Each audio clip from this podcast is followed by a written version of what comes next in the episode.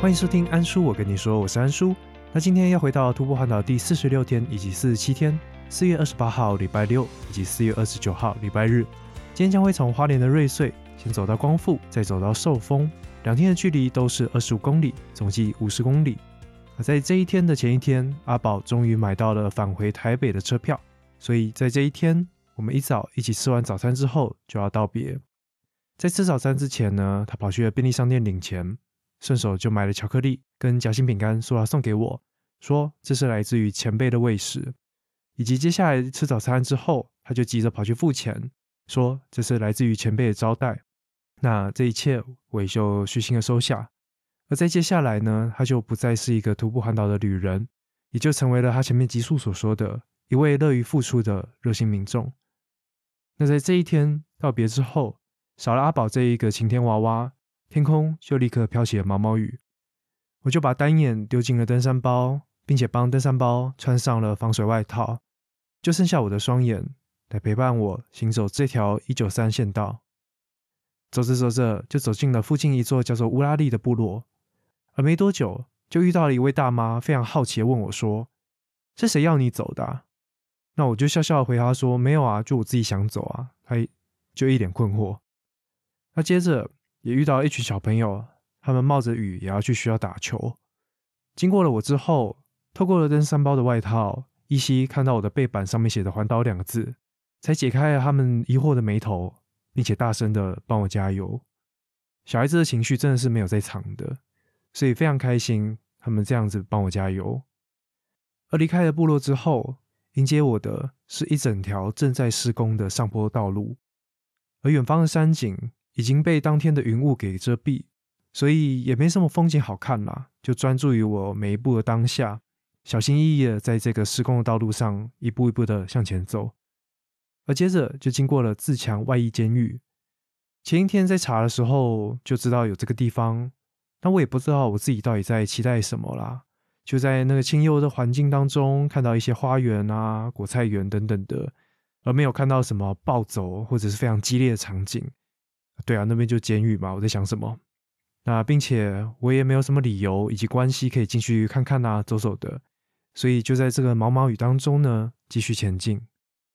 而中午就走到了大农大富平地森林公园这个地方，据说可以看萤火虫，但可能萤火虫季已经快过了吧。所以当时园区内并没有什么人潮，就这样一个人在这个广大的森林当中走啊走。过了很久，才遇到一台保姆车。里面是一位大哥带着一对陆客情侣前来拍照。那我看这个大哥呢，帮他们拍了好久好久。那这一对情侣呢，也非常的不害臊，摆了非常非常多的 pose。那我经过也没有多想，就站在他们旁边，顺便帮他们拍了几张，并且跟他们攀谈。但最后其实压根这些照片都没有传给他们啊。那因为有这样的一个缘分呢，这个大哥身为在地向导嘛，就建议我等等可以顺道去拉索埃园区去看蓝色眼泪。那因为我当天除了大农大富平地森林园区这个景点以外，就没有其他规划，所以就听大哥的建议往拉索埃园区前进。只是呢，我就很不乖，就想说，哎，那没关系啊，我就照 Google 地图上面有的路，这样子一直走，一直走，一直走，直接从森林园区切西瓜就可以到了。而没想到在这个下完雨的林间以及稻田间穿梭呢，哎，还挺可怕的。尤其我前一天有被其他人提醒过。在这种天气过后呢，很容易会有蛇出没，所以一路上我都走得非常胆战心惊，好几度啊，还被鸟吓到，就是你吓我，我吓你这样子，就不知道为什么当下不想要好好走大马路啦，这样子吓自己。那最后呢，还是很顺利的走到这个拉索埃的蓝色眼泪，只是说如果没有过地图的帮助，以及旁边小小的告示牌，还真的很难注意到说这边就是一个景点。所以大家如果到花莲想要看拉索埃的蓝色眼泪的话，建议还是由他们正门口进入哦，因为他们的正门口还有其他的，包括餐厅啊、咖啡厅等等的，比较显眼，才不会以为自己走错了。而离开了蓝色眼泪，继续往前走的就是花莲的观光糖厂。但说实在，我对于糖厂真的没什么兴趣，反而是继续往前走，走进附近的全联，因为当天要入住的民宿胜利二四八。是一间旅客需要自给自足的一个民宿，这也是徒步环岛那么多天以来，我第一次必须要为自己的晚餐做准备。而买完东西到达民宿的时候，还没有到 check in 的时间，所以我就直接打电话跟老板联络。那他非常好心的就提供了进入背包客栈的方式，而我就一个人呢，在这么大的一间民宿里面游荡，东张西望。而直到傍晚，老板呢才带着他的朋友一起回来。而虽然这间民宿说是自给自足，但是刚好遇到老板以及他的朋友要在这边举办一些聚会，所以我除了自己买的食材以外呢，也得到老板娘送的手工面包，还有腌猪肉，真是非常非常的幸运。不然的话，就只有泡面而已啦。还有一把菜，而他们的聚会所聊的话题都非常的专业。我当时就窝在一个角落，听着他们在聊农耕啊、原住民等等的话题。那因为完全没有办法插上话，就当个听众。而手上的话，只是继续用手机来写着我当天的日记。而随着日记写完，听着听着，我也就开始想睡了，所以就离开了聚会，一个人去梳洗，准备睡觉。而睡前也知道，明天离开了这间民宿之后，必须要走九公里才会有早餐店。这一点是我在入住之前没有注意到的，所以当时在全联并没有准备早餐，真的很怕隔天在路上就会饿死。而四月二十九号礼拜天起床之后呢，就发现哦，原来老板的朋友昨天也有留下来过夜啊。我前一天应该真的蛮累的，因为回到房间的时候只有我一个人，醒来的时候。附近的床位都是满的，吓死了。那我就开始蹑手蹑脚的梳洗啊，整理装备。只是很不幸的，在离开民宿的时候，确定了没有其他出去的方法，我还是必须要把那个铁卷门打开。就把铁卷门的开关按下去，瞬间那个“叮嗯嗯”的声音呢，就让我前面一切的努力白费，一堆人就醒来了。但我也只能相信，我离开之后，他们可以继续睡下去了。真的对他们非常不好意思。那因为九公里大概要走两个小时，所以走到一半的时候，终于受不了，就拿出了阿宝他昨天送的饼干来充饥。真的是还好有阿宝，超感谢。所以在走了另外一个小时之后，终于走到了凤林。而为了要等旁边的明星冰果店开门，所以就在附近找了一间中式早餐店来吃早餐，顺便等开门。而这间早餐店的老板娘，在我刚找到座位、放下包包，并且在看 menu 的时候，超大声来问我：“哦，啊，你在环岛哦？骑车吗？”我们当时相距的距离至少有五公尺以上吧，所以他真的是用喊的。啊，我就回答说：“没有啊，我是用走路的。”回答之后，店里有一半以上的人就直接转过来看我，眼睛瞪超大，尤其是坐我旁边那一桌的大妈，更是不客气耶。他是整个人转过来看我长什么样子，开始打量我，完全没有在遮掩。呃，老板娘就继续问啊，啊，他是从哪走来的？第几天了？哦，我就跟他讲说，哦，今天第四十七天了。啊，我回答完之后呢，他就开始 murmur，哎，他说，哦，很厉害，很厉害，嗯，他其实也还好啦。我想，哇靠，然后旁边的店员呢？似乎有提醒他说：“哎，你说还好，好像不太 OK 啦。”这老板娘又非常大声说：“啊，因为我有认识二十八天的啊，啊，真的就还好嘛。哦，好了好了，也是很厉害啊，很厉害很厉害。但其实我并不是很在意啦，因为啊，每个人环岛的设定以及他的体力什么的就不一样嘛。我走我的，他走他的，大家走完了都好棒棒，不是吗？那总之就被这么多人哦。”关注的情况下，吃完了我的早餐，那时间也差不多，就要来到隔壁的明星冰果店。那为什么要到明星冰果店呢？是因为这间店是我们的共学老师 Emily 大推的一间店。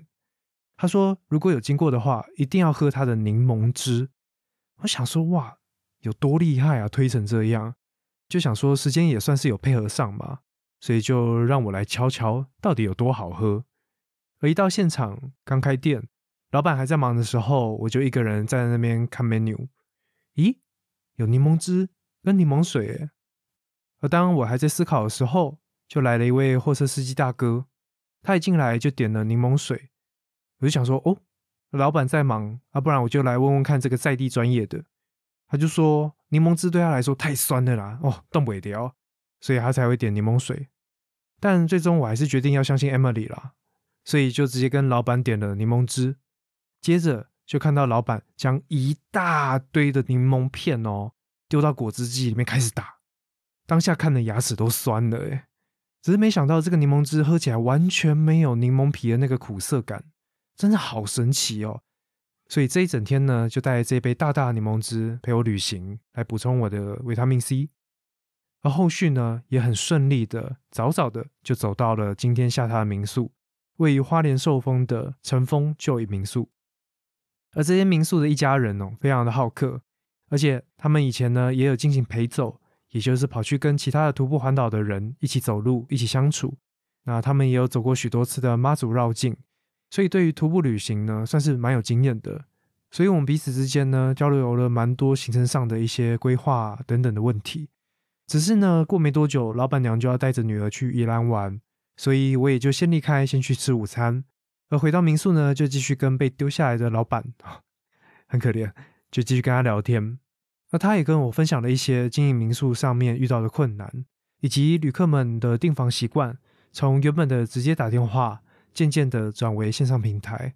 那我也那个时候才知道说，哦，原来线上平台抽佣状况大概是怎么样。所以这让我之后在做订房动作的时候，也许还是会使用线上平台查询。但是第一时间就是直接打电话问民宿，看看直接跟他们预定会不会让他们省一些费用。但还是会有一些民宿是比较 prefer 使用线上平台啦，就给他们抽佣金，但也许比较方便吧，我不晓得。那总之也是跟老板两个人就聊了蛮久的。而快到傍晚的时候呢，因为老板知道我有带单眼，他就主动问我说：“咦，你有没有兴趣去拍萤火虫啊？附近的鲤鱼潭现在晚上应该还有哦。”而且他还提供专车接送，诶，因为那天民宿就只有我，他真的就只是载我一个人上去。我想说，天哪，老板，你人真的太好了吧？那虽然当天傍晚过后天气似乎不太稳定，只是这样的一个机会真的是要好好把握啊，很难得诶，而且我好久没有看到萤火虫了，所以就答应了老板的提议，带着我的单眼还有快门线。说实在，我还真的不知道为什么我会带快门线，然后还有带我的头灯。那这边的话就要跟大家提醒哦，那是因为刚好我的头灯有一个纯红灯的一个 mode，不然如果只有白光的头灯啊或者手电筒的话，记得要包红色的玻璃纸哦，这样子才不会伤害到我们的萤火虫。那就这样，在没有脚架的情况下呢，我要来挑战盲拍萤火虫。那是说不知道大家晓不晓得，网络上看到那些萤火虫照片哦，非常的茂密，对吧？非常的梦幻。其实现场不可能那样啦，因为你想想嘛，如果真的那么茂密的话，常有人说萤火虫就是屁股会发光的蟑螂嘛。它如果密成那样，应该挺恐怖的，对吧？所以很不幸的，在这边要戳破大家的幻想，那些照片呢，就是借由长曝光以及叠图叠出来的。就 sorry 咯，你们现在知道了。那老板就这样把我载上去鲤鱼潭，我就这样一个人一组。在那漆黑的步道当中，尝试着拍摄萤火虫。那我也是到了现场才想到说，哇，哎，其实我没有什么拍摄萤火虫的经验呢。所以当下呢，就这样子一个人在那边 try and error，调调 ISO 啊，调调快门等等的。那也试试看相机内建的叠图。啊，拍着拍着才想到说，哇，其实夜拍，尤其拍萤火虫，它整个背景啊、构图啊，其实也非常非常的重要。但我就尽自己所能啦，就拍出了这样的一张照片。大家隔几天应该就可以在我的 IG 上面看到这张照片。所以我就这样一个人在黑暗中忙啊忙，忙啊忙，跟老板约定的时间也就到了，就赶紧跑跑跑跑跑跑出去。拍摄当下真的蛮快乐的啦，也没什么烦恼。而旁边就零零星星的萤火虫在边飞啊飞，飞啊飞。大家如果有机会去观赏萤火虫的话，我相信你们一定懂那个梦幻的感觉，有一种不真实但同时又很温暖的一种感觉，非常推荐大家。但再次提醒，在去的时候记得头灯的部分要做一些处理哦。大家一起好好保护我们的生态。而跟老板一起回到民宿之后呢，就拿了相机，很开心的跟他分享我到底拍了些什么。那说实在。也真的没有拍到什么啦，对啊，之后再找时间把装备准备更好一点，然后该做的功课也做足，再去拍萤火虫吧。那这边只是想要说，如果当时没有好好的跟民宿的老板一起互动、一起聊天，即便我知道鲤鱼潭上面有萤火虫可以看，但看那个地图，要我去租一天的机车吗？还是要我骑着民宿的脚踏车冲上去？似乎不太可行啦。所以真的要很感谢这一份缘分。那我相信，如果未来还有在做徒步环岛的话，一定还会去找老板的。这一间在花莲受封的乘风 Joy 民宿。OK，那今天的故事分享就到这边。如果对于徒步环岛有任何问题，欢迎到 Apple Podcast 或者 Instagram 来跟安叔聊聊天。而在 Instagram 上面，我会持续分享着我在环岛所拍摄的摄影作品。所以想要从不同面向来了解这趟徒步环岛旅程的话，欢迎也到安叔我跟你说的 IG 来看看哦。好，那接下来要进行超久没有做的事情。也就是回应听众的留言，这次的话有发现一则新的留言，而且是去年十一月三十号，真的是不好意思。留言的听众是 King 跟 Leo，他说我 IG 有追踪你哦，我是帮你解惑苗栗吃到的食物那位听众，拖这么久才来留言，一个汗颜的 emoji。我很喜欢你的频道，每周都会期待更新，希望能做得长久。好，那这边首先没关系，我也拖了很久，然后我也记得你啦。常常看到 Leo 带着 King 出去吃好吃的，真的非常羡慕。然后非常感谢你喜欢的频道，那我也当然会继续努力把这个频道继续做下去。谢谢你。那另外呢，就是在过年期间，有时候人真的会闲到发慌，发慌到开始做梦。不然想说来看一下我的后台盈利状况好了，也就抖内的部分，反正应该不会有东西吧？那殊不知吓死了，竟然有两位听众的赞助，哎，真的是。非常感谢这两位听众，那一位有署名，另外一位没有。他们赞助的总额呢，可以让我喝蛮多杯咖啡的，非常感谢。